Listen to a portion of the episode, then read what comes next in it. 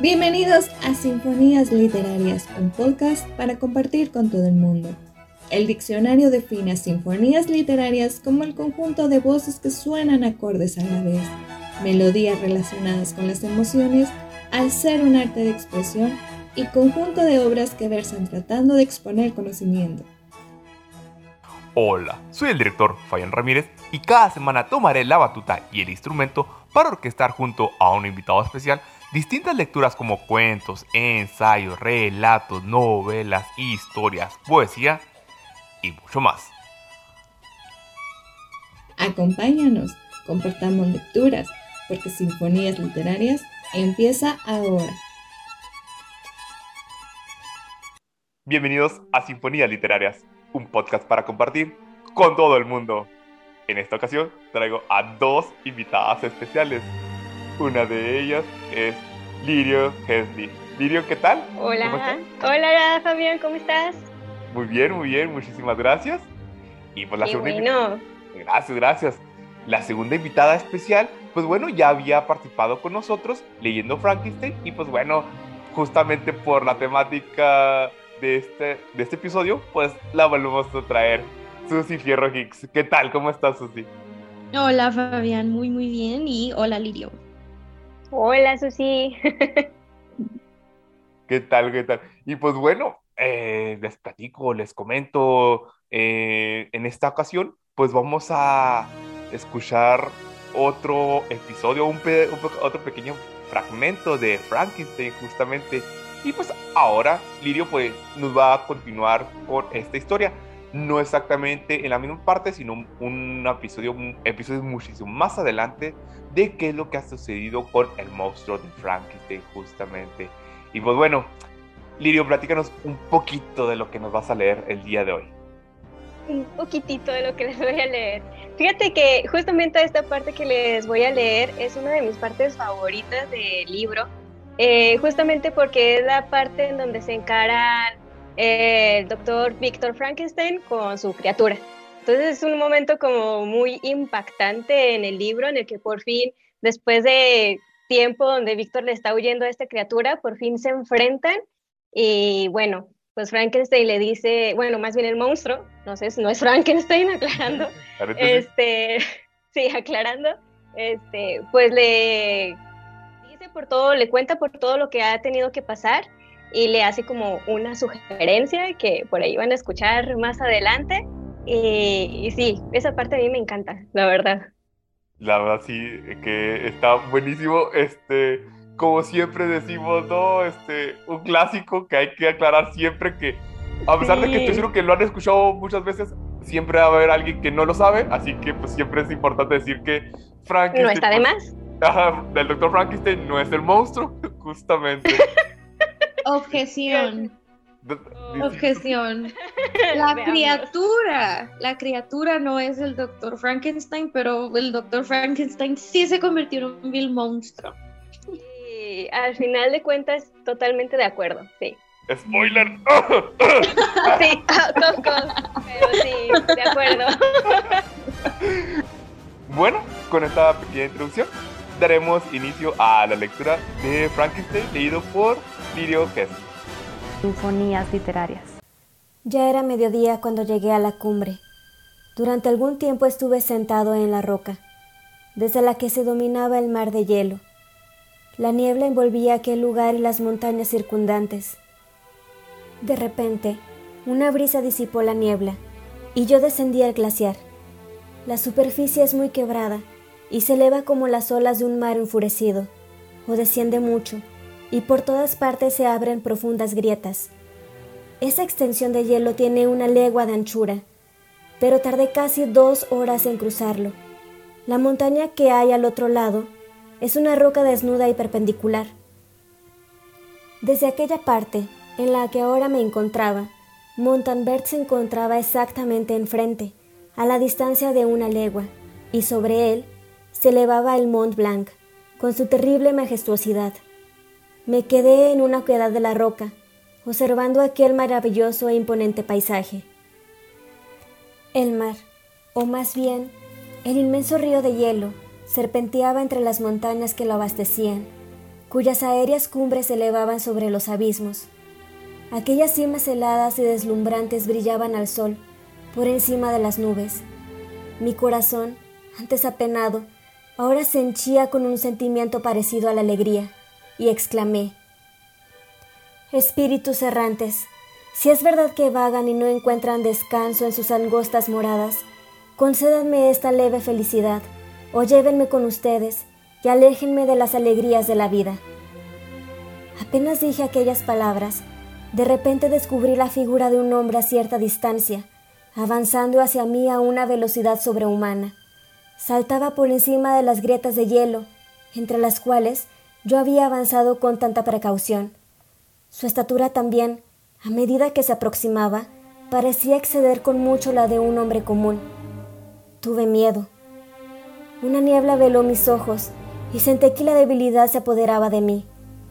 El viento gélido de las montañas rápidamente me reanimó. Me di cuenta, a medida que aquella figura se acercaba más y más, de que era el engendro que yo había creado.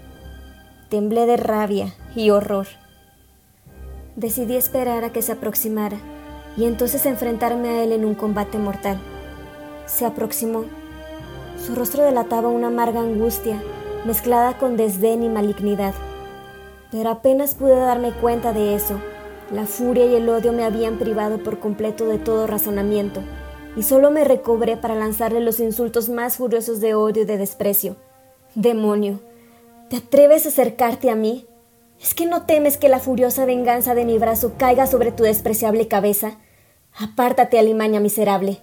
O mejor, quédate ahí para que pueda arrastrarte por el lodo. Yo, ojalá pudiera, con la destrucción de tu miserable existencia, devolverles la vida a aquellas criaturas a las que asesinase diabólicamente. Esperaba este recibimiento, dijo el demonio. Todos odian a los desgraciados. ¿Cuánto me odiarán a mí, que soy el más desdichado de todos los seres vivos. Pero tú, mi Creador, me odias y me rechazas, a tu criatura, a quien estás ligado por lazos que solo se desatarán con la muerte de uno de los dos. Te propones matarme. ¿Cómo te atreves a juzgar así la vida? Cumple con tu deber para conmigo, y yo cumpliré contigo y con el resto de la humanidad, si aceptas mis condiciones. Les dejaré en paz, a ellos y a ti pero si te niegas, alimentaré las fauces de la muerte hasta que se sacie incluso con tus seres más queridos. Monstruo abominable, grité furiosamente. Eres solo un demonio, y las torturas del infierno son una venganza demasiado dulce para los crímenes que has cometido. Maldito demonio, y me reprochas tu creación. Ven, para que pueda apagar la llama que encendí de un modo tan imprudente. Mi furia estaba desatada. Salté sobre él impelido por todos los sentimientos que pueden armar a un ser contra la existencia de otro. Él me esquivó fácilmente y dijo, Calma, te suplico que me escuches, antes de que descargues tu odio sobre mi desventurada cabeza. ¿Acaso no he sufrido lo suficiente que aún deseas aumentar mi desdicha? Amo la vida, aunque solo sea para mí una sucesión de angustias, y defenderé la mía. Recuerda que me has hecho más poderoso que tú mismo soy más alto que tú, mis miembros más ágiles. Pero no me dejaré arrastrar por la tentación de enfrentarme a ti. Soy tu criatura, y siempre seré fiel y sumiso ante ti, mi Señor natural y mi Rey, si tú cumples también con tu parte, con las obligaciones que tienes para conmigo. Oh, Frankenstein, no seas justo con todos los demás, y me aplastes a mí solo, a quien más debes tu clemencia, tu cariño. Recuerda que soy tu creación, yo debería ser tu Adán, pero bien al contrario, soy un ángel caído, a quien privaste de la alegría sin ninguna culpa. Por todas partes veo una maravillosa felicidad de la cual solo yo estoy irremediablemente excluido. Yo era afectuoso y bueno. La desdicha me convirtió en un malvado. Hazme feliz. Volveré a ser bueno. Apártate, contesté. No te escucharé. No puede haber nada entre tú y yo. Somos enemigos. Apártate de mí, o midamos nuestras fuerzas en una lucha en la que uno de los dos deba morir. ¿Cómo puedo conseguir que te apiades de mí? dijo aquel engendro. No habrá súplicas que consigan que vuelvas tu benevolente mirada hacia la criatura que implora tu bondad y tu compasión. Créeme, Frankenstein, yo era bueno, mi alma rebosaba de amor y humanidad, pero no estoy solo, miserablemente solo. Y tú, mi creador, me aborreces. ¿Qué esperanza puedo albergar respecto a tus semejantes, que no me deben nada, me desprecian y me odian? Las montañas desoladas y los lúgubres glaciares son mi refugio. He vagado por estos lugares durante muchos días. Las grutas de hielo, a las que solo yo no temo, son mi hogar y el único lugar al que los hombres no desean venir. Bendigo estos espacios tenebrosos, porque son más amables conmigo que tus semejantes. Si la humanidad entera supiera de mi existencia, como tú, tomaría las armas para conseguir mi completa aniquilación. Así, ¿no he de odiar a aquellos que me aborrecen? No habrá tregua con mis enemigos. Soy desgraciado, y ellos compartirán mi desdicha. Pero en tu mano está recompensarme y librar a todos los demás de un mal que solo espera que tú lo desencadenes y que no les engullirá en los torbellinos de su furia solo a ti y a tu familia, sino a muchísimos otros más. Permite que se conmueva tu compasión y tu justicia, y no me desprecies. Escucha mi historia. Cuando la hayas oído, maldíceme o apiádate de mí, de acuerdo con lo que consideres que merezco. Pero escúchame. Las leyes humanas permiten a los reos, no importa los sanguinarios que sean, hablar en su propia defensa antes de ser condenados Escúchame, Frankenstein. Me acusas de asesinato y sin embargo, destruirías gustosamente tu propia criatura. Oh, gloria a la eterna justicia del hombre. Pero no te pido que me perdones. Escúchame y luego, si puedes, y así lo deseas, destruye la obra que nació de tus propias manos. ¿Por qué me traes a la memoria hechos cuyo simple recuerdo me hacen estremecer, y de los cuales solo yo soy la triste causa y razón? Grité. Maldito sea el día en que viste la luz, y aunque me maldiga a mí mismo, malditas sean las manos que te crearon. Me has hecho más desgraciado de lo que nadie puede imaginar. No me has dejado la posibilidad de considerar si soy justo contigo o no. Apártate, apártate de mi vista. Así lo haré, Creador. Apartaré de tu vista a aquel a quien aborreces, contestó, y puso delante de mis ojos sus espantosas manos, y yo las aparté con violencia. Pero puedes seguir escuchándome y concederme tu compasión. Por las virtudes que tuve una vez, te lo ruego, escucha mi historia. Es larga y extraña. La temperatura de este lugar no es adecuada para tu delicada sensibilidad. Ven a la cabaña de las montañas. El sol aún está alto en el cielo, antes de que caiga y se oculte tras aquellas montañas ilumine otro mundo Habrás escuchado mi historia y podrás decidir. De ti depende si he de apartarme para siempre de los lugares que ocupan los hombres y he de llevar una vida tranquila, sin hacer daño a nadie, o he de convertirme en el azote de tus semejantes y en la causa de tu ruina inmediata. Y diciendo aquello, emprendió la marcha por el hielo. Lo seguí. Tenía el corazón destrozado y no le respondí, pero mientras avanzaba, Sopesé los distintos argumentos que había utilizado y al fin decidí escuchar su historia. En parte, me había empujado por la curiosidad y la compasión terminó de inclinarme a ello.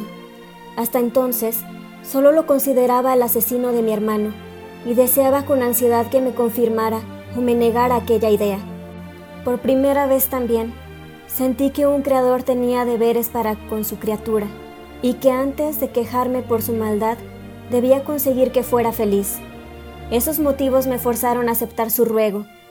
Cruzamos los hielos, pues, y ascendimos por las montañas que había al otro lado. El aire era frío y la lluvia comenzaba a caer de nuevo. Entramos en la cabaña, el monstruo con aire de satisfacción, yo con el corazón oprimido y con los ánimos abatidos, pero había decidido escucharle. Y sentándome junto al fuego, que encendió, comenzó a contarme así su historia. Sinfonías literarias. Acabamos de escuchar un fragmento de Frankenstein leído por Lirio Headley. Y pues bueno, Lirio, muchísimas gracias por leernos este pedazo. Eh, siempre hago ese comentario de que, bueno, ¿por qué me leíste, por qué leíste este, este, esa parte? Ya lo mencionaste, te gusta mucho ese pedazo, esa parte emocionante, porque justamente no acabamos de, de contar de que cómo se enfrentan, no se enfrentan, confronta eh, la criatura a su creación. A su creador, sí. Creador. Tal cual, y, y es que sí, o sea, oh, es un momento eh, como, como, pone Susi ahorita en su cámara, corazón, corazón, encanta. Emocionante, Es que es un gran momento. Fíjate que justamente este libro me parece muy interesante. Yo cuando lo leí no, no me esperaba esto porque yo iba con la idea del Frankenstein del cine, el que yo creo todos conocemos, ¿no? Este, y me sorprendió muchísimo que, no sé si Susi esté de acuerdo conmigo, pero yo al principio que lo empecé a leer dije, qué bonito libro. es que esta vez narrado de una forma tan, tan, bonita, tan fresca, que también me sorprendió muchísimo porque no era propio de la época. Digo, este libro fue escrito como en 1800, más o menos. Sí, dar el dato.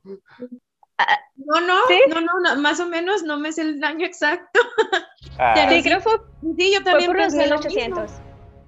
Yo también pensé lo mismo, que está muy bonito, muy, muy bonito.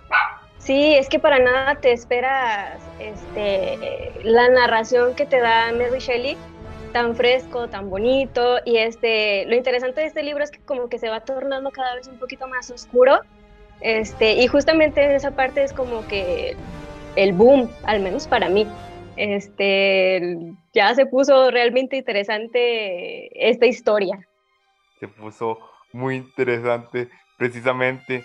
Y bueno, Susi, ¿qué nos puedes comentar al respecto? Justamente porque, bueno, obviamente debo volver a aclarar aquí, no volver a poner en contexto, ya lo mencioné, pero lo vuelvo a repetir.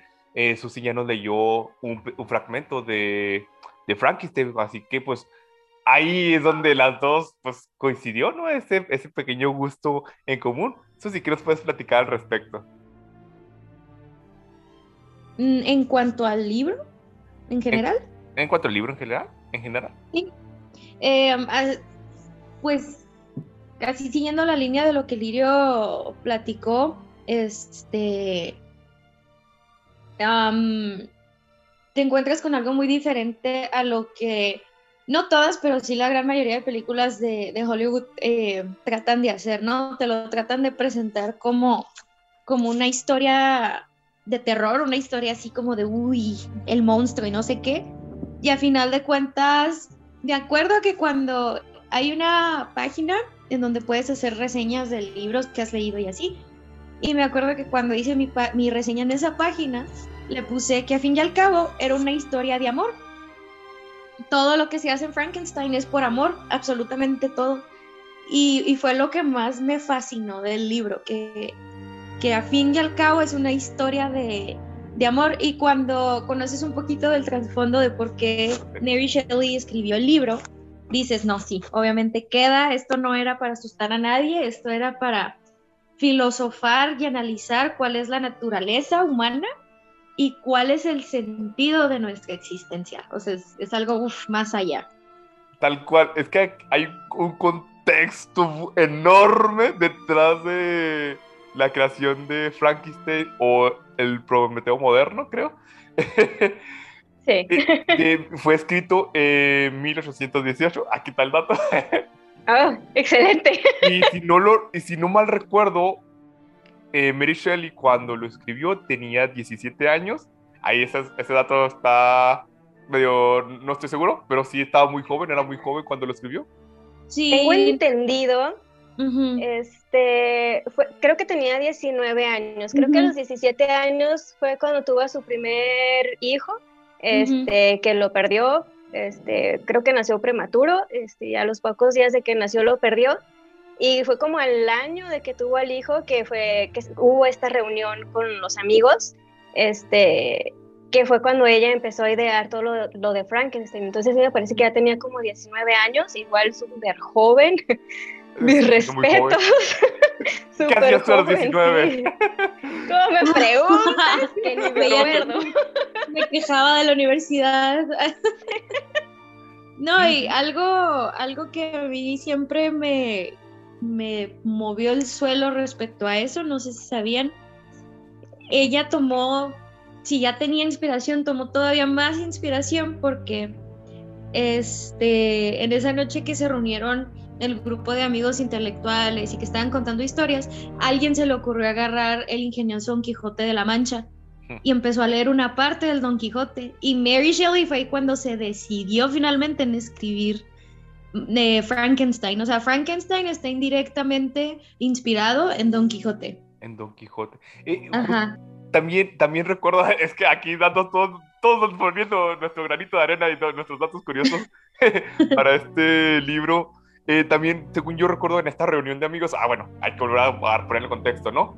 Eh, Mary Shelley eh, empezó a escribir este libro, se tenía un círculo de amigos, justo, y según recuerdo, mm, uno de ellos, o no recuerdo si fue el grupo completo, la retaron a escribir un cuento, justamente. Mm. Entonces, ah, fue reto. Pues, aquí les traigo este librote que hay que poner. Ah, mm, no, no, esto ya no es contexto, esto es da, cosa curiosa, ¿no? Eh, decía, dice Friedrich Nietzsche que todo autor refleja la situación que está viviendo en sus obras. Entonces, si vemos Frankenstein, discúlpeme, perdónenme aquí, el monstruo de Frankenstein, eh, pues es, se puede decir, un inadaptado social, eh, rechazado por la sociedad. Y volvemos a, ahora sí al contexto. Eh, Mary Shelley escribió este libro en 1818, una época en que las mujeres pues obviamente eran pues muy este, apartadas en el mundo social académico, por decirlo de alguna manera. Entonces, hasta cierto punto, ese rechazo que existe con la criatura es un reflejo de cómo Mary Shelley estaba viviendo en ese momento. Bueno, eso es meramente una opinión que yo tengo. ¿Qué, qué, qué, qué opinas tú, Lirio? Que sí, yo también estoy de acuerdo. Este, ya si nos ponemos a analizar un poquito más este, este libro, este, de hecho, cuando ella publicó este libro, no lo publicó a su nombre. No me acuerdo si lo publicó de forma anónima o lo publicó a nombre de su esposo, pero precisamente ella sentía, no se sentía vaya con la libertad de, de que vieran que era una mujer la que lo había escrito. Entonces lo publicó de forma anónima y fue pasado el tiempo, dijo, bueno, lo voy a dejar ahí a ver cómo reacciona la gente, si les gusta o si no les gusta. Y pasado el tiempo se da cuenta de que en efecto fue un libro que gustó bastante, creo que tuvo varias, eh, o sea, se imprimió varias veces y fue cuando finalmente dijo, va, ahora sí va con mi nombre real. Pero sí, justamente creo que sí tuvo algo que ver. Incluso creo que toda la obra de Frankenstein este, estuvo muy este, mm, basada en su vida.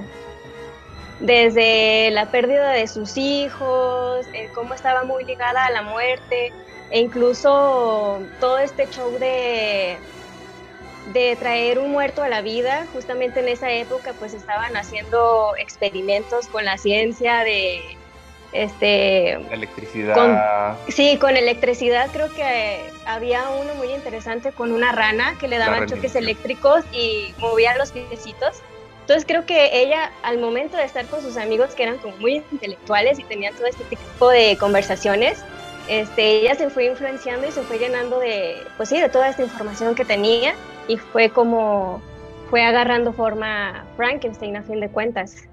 Uy, sí es cierto, o sea, no, me he puesto a pensar, pero sí es cierto, o sea, era cuando apenas estaba esa, ese experimento, ¿no? Con la rana con, con las patitas, ¿no? La tiene nombre eso, que, que, lo, que hace como una cierta reanimación que le ponen electricidad y de repente comienza a moverlas, ¿no? Ajá, sí, por medio de algún estímulo, ajá. Que Incluso creo que ya después, si mal no recuerdo, este, primero era el estudio con la rana de hacerle los eh, choques eléctricos y este experimento, si lo podemos llamar así, se volvió como muy popular, tanto así que le llevaron a un prisionero que no sé si falleció o era parte de ya de que lo iban a matar. pero se le llevaron el cuerpo a este científico para que hiciera el mismo experimento con las ranas, pero con una persona, a ver si esta persona sí podía revivir. Entonces también se menciona, se dice que pudiera ser que de ahí ella tomó la inspiración. Oh, qué interesante, qué interesante. Eh, sí, un dato curioso. este momento también. Otro dato curioso. Frankenstein fue el primer y Mary Shelley inventó el género de la ciencia ficción. Oh. Totalmente cierto. Y mucha gente todavía se lo quiere adjudicar a George G. Wells, que, excelente trabajo de él, pero no. La creadora fundadora del género ciencia ficción es Frankenstein. Una mujer, Mary Shelley, tal cual. A sus 19 años. A sus 19 años. Oh, mujer. Eh. yo le doy clases a adolescentes y digo, ¿qué les pasó? No, no es cierto. ¿En qué momento, señores? ¿Ves este que Mary Shelley hace esas cosas a los 19 años en los 1800? Y, luego me quedo pensando, yo que hacía a los 19 años era un otaku. y aún lo soy. y aún lo soy. No, ya no, ya no, pero pues ah, tengo, tengo mucho taco, crecí en ese mundo. Tal cual. Creo que hay que darle mérito a los padres de Mary Shelley, digo. Claro. Es sorprendente todo lo que logró, eh, pero creo su mamá es, fue un líder feminista en su época, igual su papá era un filósofo también bastante importante, entonces ella creció este, con toda esta información. Este, aunque su mamá creo que falleció cuando Mary Shelley nació, o sea, realmente no pudo convivir con ella, pues tenía todos los escritos y tenía como que siempre esa espinita de, querer ser como su mamá, como, pues sí, como igualarla y estar en su nivel. Órale, Entonces yo creo que todo... sí, yo creo que todo eso, a final de cuentas, pues influyó para que ella haya creado esta obra no, no, tenía, no sabía esos datos de, que, de los padres, justamente, que era un filósofo, un activista. Y pues sí, tiene mucho sentido, tiene mucho sentido, ¿no? Que pues con tales padres, ¿no? Pues obviamente, eh, pues Mary Shelley pues creció con todas estas ideas y pueda plasmarlos precisamente en su obra. Y es donde, repito, y tal cual, ¿no? Dices el contexto. Eh, Mary Shelley publica Frankenstein, lo publica no a su nombre, y creo que sí era el nombre de, su esposo en ese momento. Y porque, pues aparte, regresamos, o sea, era mujer. Eh, y pues temía de que, pues, si, era, si salía publicado a su nombre, pues iba a tener el mismo éxito a que saliera publicado por, por su esposo, ¿no? Con el nombre de su esposo. Así que, y luego aparte lo que nos acaba de mencionar Susi, que fue la que puso pie a, a la ciencia ficción. O sea, ya, ciencia ficción. Ya me está, o sea, es que es esa mujer, mis respetos. Ya la amamos cada día más. Cada día más, cada día más, cada día más. Cada segundo de este podcast la amamos más. Totalmente, totalmente. ¿Cuánto llevamos? Porque la amo todo ese tiempo. potencia, potencia, nada, nada más. Susi, ¿tú también nada más o, Me da, me da, mucha risa la, exageración así de cuánto llevamos, pues todo ese tiempo la llevamos. No, no, pues es que sí, este, honor a quien honor merece, definitivamente. Honor a quien honor merece, esa tal cual, son las palabras adecuadas para Mary Shelley íbamos a hablar de Frankenstein, pero comenzamos a, desviarnos un poco de la autora, lo cual no es, no es un desvío tan tanto, porque en mis otros episodios suelo desviarme en otros temas, así que perdón, nos desviamos con el autor. con la autora. Bueno, es que tiene todo que ver. Sí, sí, sí. Como, como, decimos, ella realmente tuvo mucha influencia en este libro y creo que plasmó toda su vida en él. A lo mejor, pues, de una forma no directamente tal cual su vida, pero creo que sí todo lo que ella pasó desde chiquita y con las pérdidas de sus bebés eh, quedó plasmado tal cual en esta obra. Así es, así. Y bueno, y es que sí, cierto, o sea, ya sí, o sea, no, no sabía, no conocía ese datito que había perdido un bebé. Ah, cuatro. Eh, ¿Qué? No, uno, cuatro. creo, sí, creo que tuvo cinco hijos y de ellos eh, fallecieron cuatro. Pobre mujer.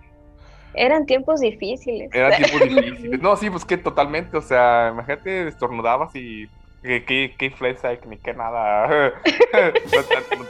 antes no había vacunas ni medicamentos para nada.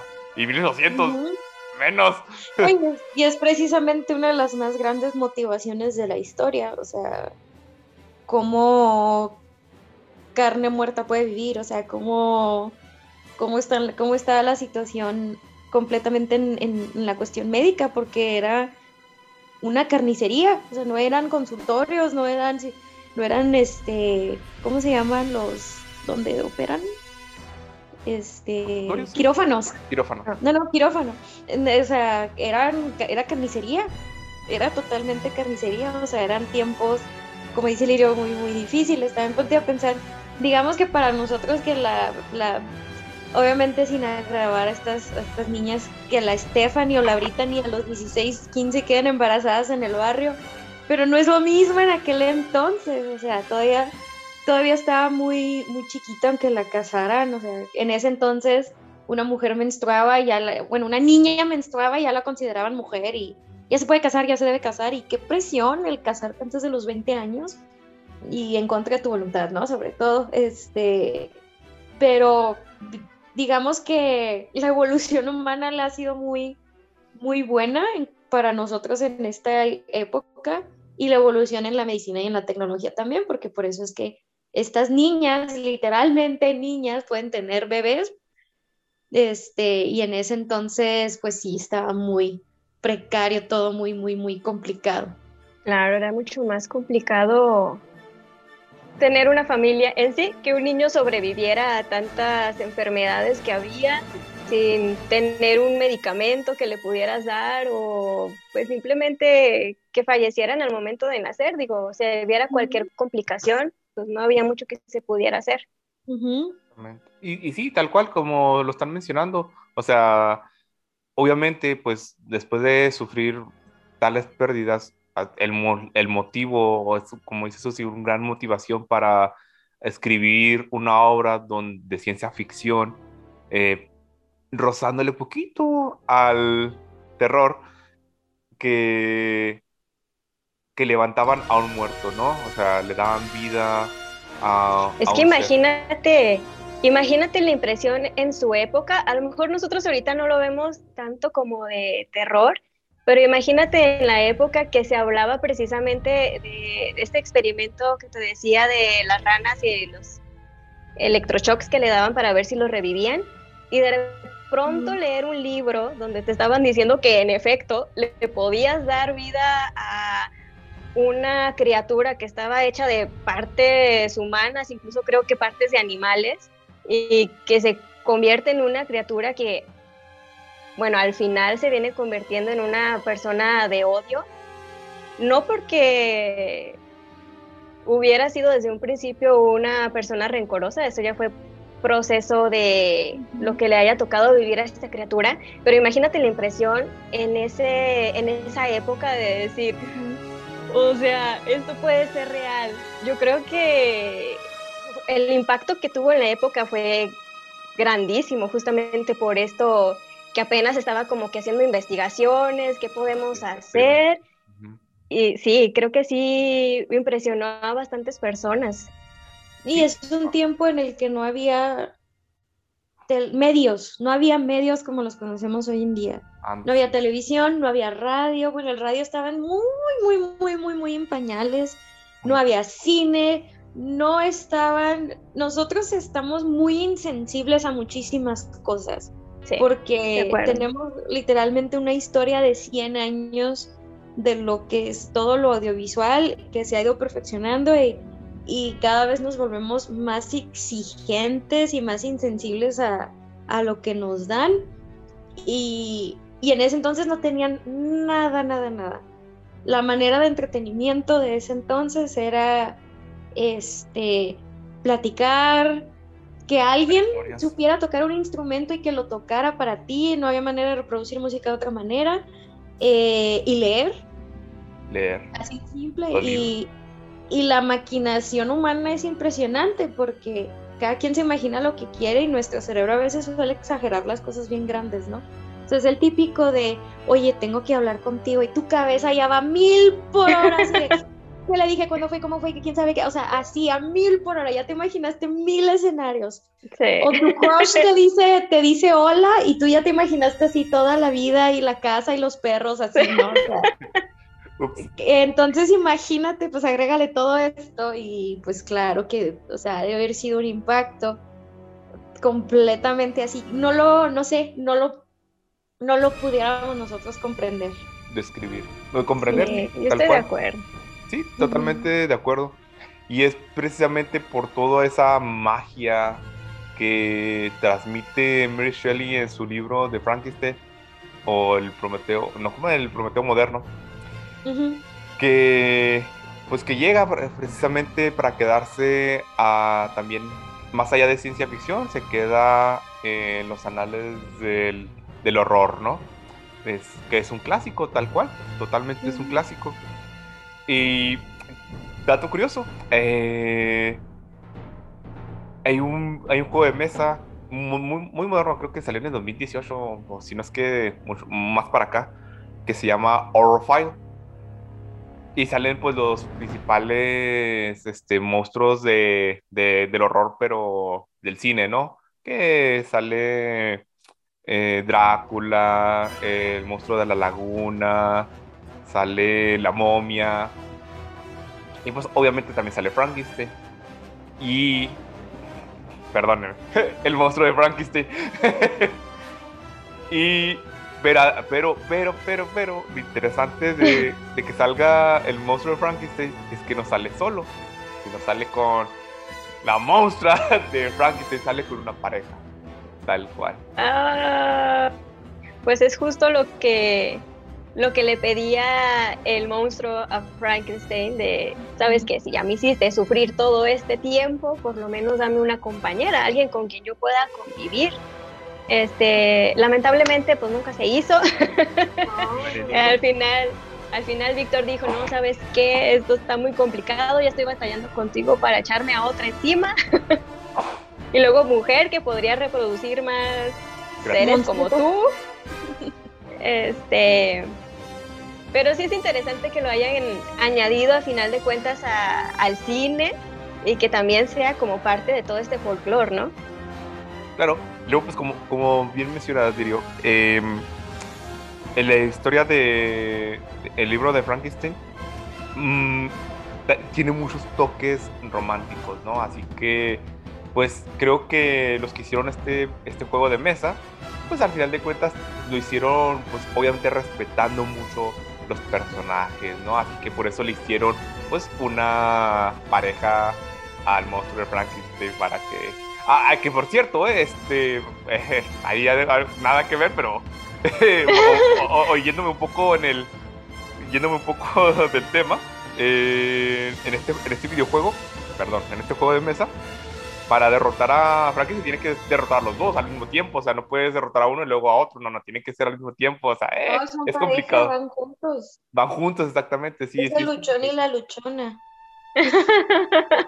y son, es que es, es que es, es un rollo, es todo un juego de mesa, ¿no? Entonces, actúa como dos personajes, pero para derrotarlos tienes que derrotarlos juntos, es complicado, es muy complicado.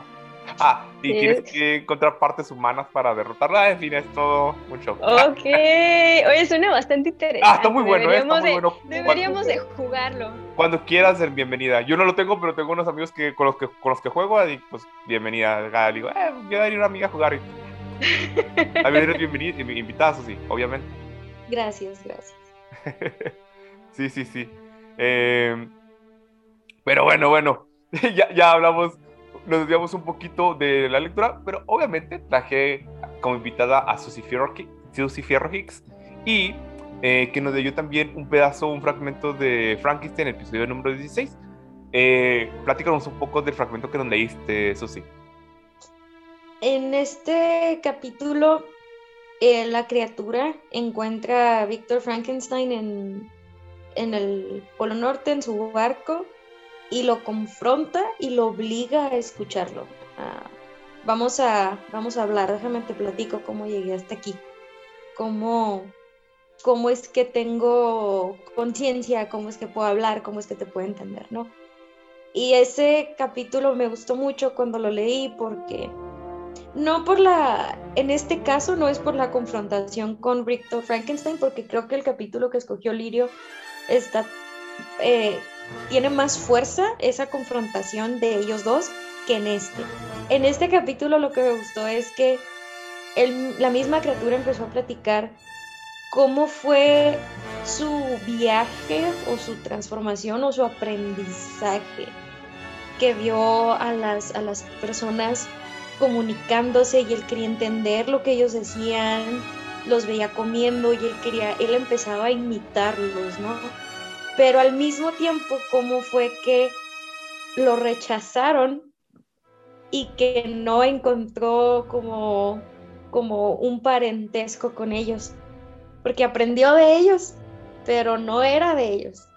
Y ligándolo con lo de la, con lo de la novia, ¿no? Que le pidió, o sea, no, no le pidió una novia porque, porque no sé, o sea, porque los chavos de la prepa tienen novia, yo también quiero una, o sea, no. ¿No? O sea, porque él no encontraba a alguien como él. Él lo que le pidió a Víctor fue, hazme, hazme alguien como yo, o sea, alguien que me haga compañía, porque yo los ustedes con compañía y yo no tengo compañía. Y, y es por eso que quizás en el juego de mesa estén tan fuertes ellos dos juntos, porque ya está la, la catarsis completamente ahí, perfectamente completada. Este, pero sí, eso es, básicamente parte de lo que yo leí. Claro. Fíjate que es como de la parte más humana de, este libro, yo cuando lo estaba leyendo sentía una lástima por la criatura. Que decía, es que no es justo todo lo que está pasando. Es justamente lo que tú acabas de comentar. Él quería ser parte del entorno que veía. Veía a las personas y él quería eh, aprender, quería sentirse amado. sí, quería sentir este amor, quería sentir cariño. Sí. sí, totalmente. Y, cuando lo estaba leyendo yo decía, ¿cómo lo pueden poner como el malo si realmente ha sufrido bastante todo lo que tuvo que, sufrir, todo el rechazo desde su creador, desde darse cuenta que la persona que le dio la vida no lo quiso. Imagínate de despertar y darte cuenta de eso. Eh, no, y pues lo vio como, un monstruo y lo quería matar, o sea, y, y, el otro pobre así de papá, abrazo, y el otro, ¡ah, monstruo! O sea, no, pero es, muy traumático, o sea, es una... O sea, te obligan a vivir y luego no te quieren, qué feo. Y luego, fíjate que siempre no. pero sí, es, de las partes del libro que te toca, te toca el corazón y, te hace pues entender realmente la esencia de este libro. Y sí, tal cual. Que es justo. Que la esencia de este libro, ¿no? Entender cómo es que el monstruo Frankenstein siente ese rechazo de su mismo creador y no solamente de su creador, sino de toda la sociedad, ¿no? Que es lo que yo estaba mencionando eh, al inicio de este podcast, eh, de estos comentarios, que es un reflejo de Mary Shelley tal cual, que bueno, es mi, repito, es mi opinión, cómo se sentía ella, rechazada ante la sociedad, ¿no? Cómo es que ella, a pesar de que creó el libro de Frankenstein, no usa su propio nombre, o sea, ella misma siente ese rechazo que, de que, que no me lo van a aceptar, o sea, usa otro nombre tal cual. Y hay un tanto paralelismo de la magia que tiene Frankenstein con la magia que Mary Shelley escribía estas letras. Mm, esa es la forma que lo estoy escribiendo nada más. Estoy enamorado de ella, ya lo dije. Varias veces, pero tú sigues. tú, tú lo diciendo. Pero pues bueno, este, vamos a ir este, terminando el episodio por el día de hoy. Eh, Lirio, conclusiones que puedas dar del libro. Este es un libro maravilloso. Si no lo han leído, de verdad los invito a que lo lean. No es nada que ver con lo que tenemos este, pensado de Frankenstein. Este, no es el chico malo, por lo menos al principio del libro.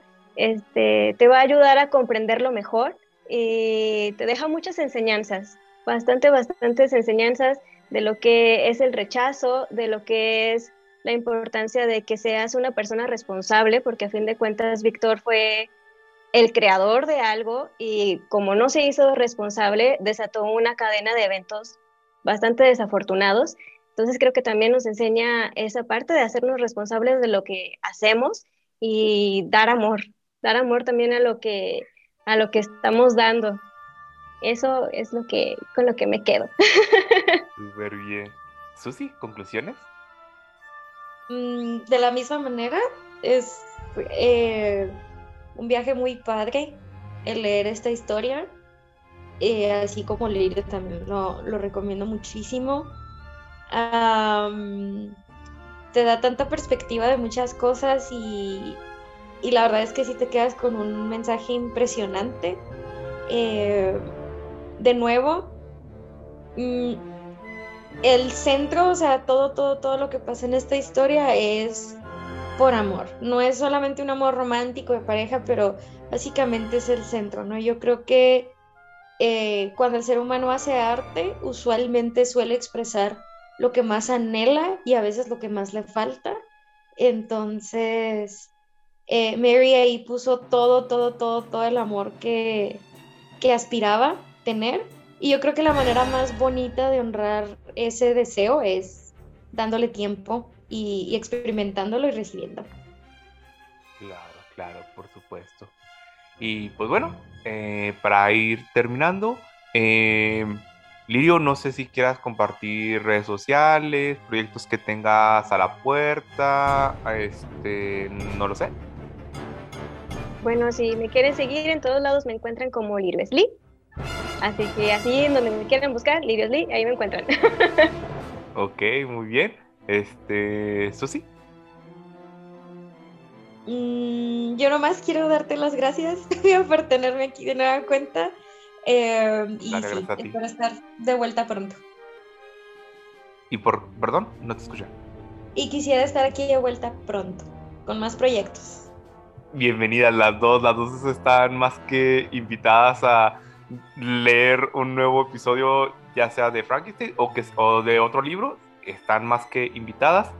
Y yo encantado y fascinado de que estén aquí este, en estos momentos. Pues muchísimas gracias a las dos, justamente por haber leído un episodio cada una de Frankenstein, tal cual. No se coordinaron para nada, pero pues dio la casualidad y eso es muy bello, justamente, ¿no? Que, que, que haya sido esa casualidad. Y por cierto, aquí pues yo voy a hacer un pequeño spoiler que que, va a ser sorpresa para Susi. Tenemos pendiente un audio tuyo, Susi, que es el resplandor. ¡Ya, lo quiero escuchar! porque me puse a ver, el podcast la otra vez en Spotify. Que por cierto, si todavía no lo siguen, ¿qué esperan? Vayan a Spotify a seguir sus videos literarios. Y, no lo encontraba. Y dije, es un audio larguísimo porque no está está, pendiente el episodio del resplandor, justamente, Susi. Excelente, excelente. Así es, así, así que en próximos episodios vamos a escuchar nuevamente a Susi leyendo El resplandor de Stephen King. Y pues bueno, eh, por mi parte, pueden seguirme en todas mis redes sociales como Sinfonías Literarias, Facebook, Twitter, Spotify, YouTube y iVoox como sinfonías, sinfonías literarias. Si me quieren seguir de manera personal, estoy más activo en Twitter, que es Fabián Tesla. Y sin más que añadir, nos escuchamos la próxima semana. Recuerden, confía y espera. Acabamos de escuchar el episodio número 30 de Sinfonías Literarias Así que agradezco totalmente a Lirio y a Susi por su participación en este podcast. Esperen el próximo episodio de Sinfonías Literarias. escuchando a Susy Fierro Hicks leyendo un episodio de El Resplandor de Stephen King. Si eres nuevo por aquí, te invito a suscribirte y además de regalarme un like y dejar un comentario. Además, si gustas participar, sigue mi grupo de Facebook de Sinfonías Literarias, además de seguir todas mis redes sociales, Facebook, Twitter, Spotify y YouTube como Sinfonías Literarias. Ahora sí, eso sería todo. Nos escuchamos la próxima semana. Y recuerda, ten fe y nunca pierdas la esperanza. Confía y espera.